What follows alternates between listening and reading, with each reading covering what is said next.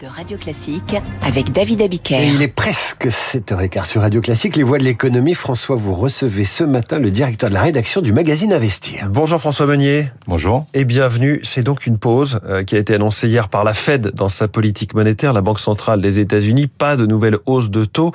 Ouf, c'est ce qu'attendait le marché. Est-ce que c'est une sage décision? Disons que le marché n'aime pas du tout être surpris. Donc le fait qu'on attendait une pause et qu'il y a finalement une pause, ça rassure tout le monde. Mais ce qui est très important pour les investisseurs, c'est la suite. Et la suite a un petit peu surpris par le ton un peu euh, dur hein, de Jérôme Powell et des dirigeants de, la Fed. D'abord, euh, c'est pas comme au niveau de la, la Banque centrale européenne. Il y aura peut-être encore une nouvelle hausse donc c'est pas forcément une pause durable. Mm. Euh, il y aura peut-être une hausse euh, dès la, prochaine réunion. Dès la prochaine réunion.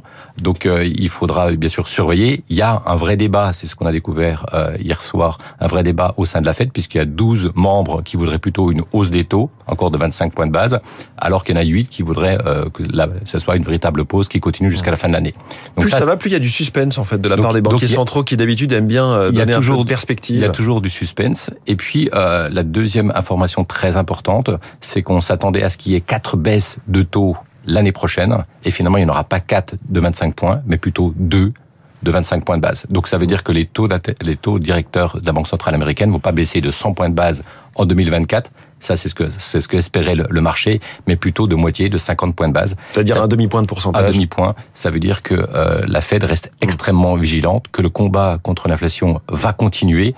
Donc on est sur un discours qui est quand même beaucoup plus dur euh, que celui de Christine Lagarde, de la BCE, qu'elle a tenu euh, il, y a, il y a une semaine. Sachant qu'on est déjà, on parle d'un point haut, hein. on est avec les taux de la Fed entre 5,25 et 5,5%, c'est déjà du jamais vu, on dit souvent jamais vu, depuis 2001, quand même 22 ans. Et exactement, donc on, aurait pu se dire que le travail avait été fait, on sait que l'inflation aux États-Unis est moins forte qu'en Europe, mais néanmoins, on a un discours qui est plus dur. Donc on a une Fed qui a augmenté ses taux avant la Banque Centrale Européenne, qui risque de les de les augmenter encore après la Banque Centrale Européenne, avec un taux d'inflation hors alimentation et pétrole euh, et énergie inférieur. Donc on voit que les États-Unis euh, prennent à corps ce combat pour deux raisons. La première, c'est qu'ils trouvent que la, la, croissance est toujours au rendez-vous. Ils ont même relevé à la hausse les perspectives de croissance des États-Unis pour 2023 et 2024, mmh. avec un taux de chômage inférieur à ce qu'ils attendaient mmh en juin. Donc on a une économie américaine qui est extrêmement résistante. Ça, c'est la grande surprise de cette année. On s'attendait à ce que les États-Unis euh, tombent en récession. Ils résistent. Il y a toujours de la croissance, alors qu'on attendait une, forte reprise en Chine. Et la, reprise en Chine, on l'attend. Donc on voit que les États-Unis, le moteur américain continue de, de bien tourner, ce qui fait euh, prendre un peu plus de risques à la Banque centrale américaine. Effectivement, et quelque part, cette Fed, cette Banque centrale des États-Unis, elle est en train de réussir.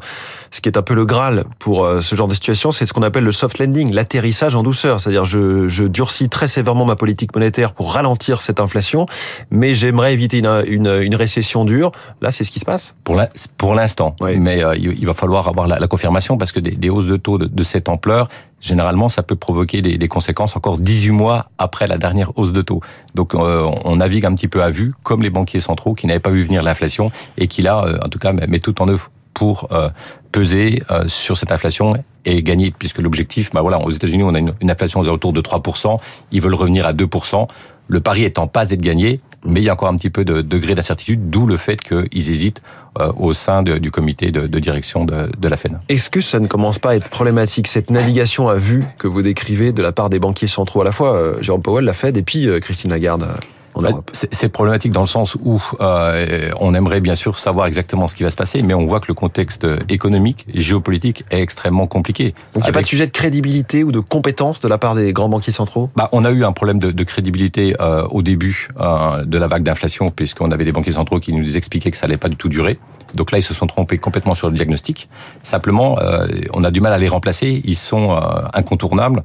Et pour les investisseurs, la véritable rentrée scolaire, c'était pas début septembre, c'était hier soir à 20 h Et parce que voilà, tout le monde regarde un petit peu ce qui va, ce que, ce que vont décider les banquiers centraux, ce que va décider la Fed, et ça les impacte très important sur le coût du crédit immobilier, donc euh, sur les ménages. Ça a des impacts très importants sur l'évolution des cours de bourse, puisque là, si on a une Fed qui est un peu plus dure, mais tout de suite, on a vu que le Nasdaq s'est replié parce que les valeurs de croissance sont extrêmement sensibles à la hausse des taux.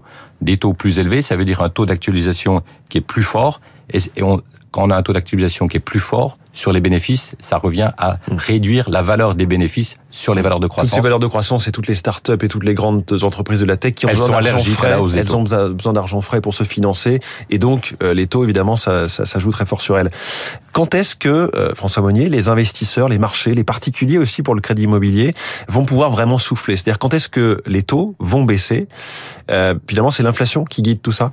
C'est c'est l'inflation qui guide tout ça. Et quand on voit ce que euh, l'attitude des banquiers centraux, on est quasiment euh, sûr que euh, la- les taux d'intérêt pour les, les crédits vont continuer d'augmenter au moins jusqu'à la fin de l'année. Là, on a, on a vu cet été qu'en juillet, pour la première fois, on a eu des, des taux euh, qui ont franchi les 4% sur les durées de 25 ans. Euh, en août, c'était sur les durées plus courtes de 20 ans. Et là, on sait qu'on on va encore dériver. Et euh, les, les 4%, on va se rapprocher tout doucement des 5%. Oui. Et donc ça, ça aura un impact considérable sur les prix de l'immobilier. On a les prix de l'immobilier à Paris qui ont déjà baissé à peu près de, de 7% par rapport à leur plus haut. C'est ce qu'un peu ce qu'on avait vécu euh, au lendemain de la crise et la faillite de, Lehman Brothers. Et là, on, on devra avoir encore une baisse de l'ordre de, de 7%. Donc on est parti sur un marché immobilier dont les prix pourraient reculer de près de 15%. Euh, C'est ce que vous nous annonciez hein, dans Oui. Investir il y a quelques semaines. Absolument. Et nous, on, on, on, est, on confirme notre, notre sentiment que le, les marchés immobiliers vont baisser de, de plus de 10% parce que le coût du crédit, ben, ça étrangle bien sûr les nouveaux acheteurs qui ne peuvent plus du tout euh, payer les prix aujourd'hui proposés, à moins de renier ben, sur une surface. C'est-à-dire que vous pouvez acheter un bien, mais avec une chambre en moins. Mais tout le monde n'accepte pas de perdre 10 ou 15 mètres carrés. Généralement, quand on a un projet immobilier, on est déjà un petit peu au cordeau. On va déjà euh, Absolument. Donc tout le monde diffère et c'est pour ça que le marché aujourd'hui est- grippé et il y a quasiment plus de transactions. Le nombre de transactions a été divisé quasiment par deux.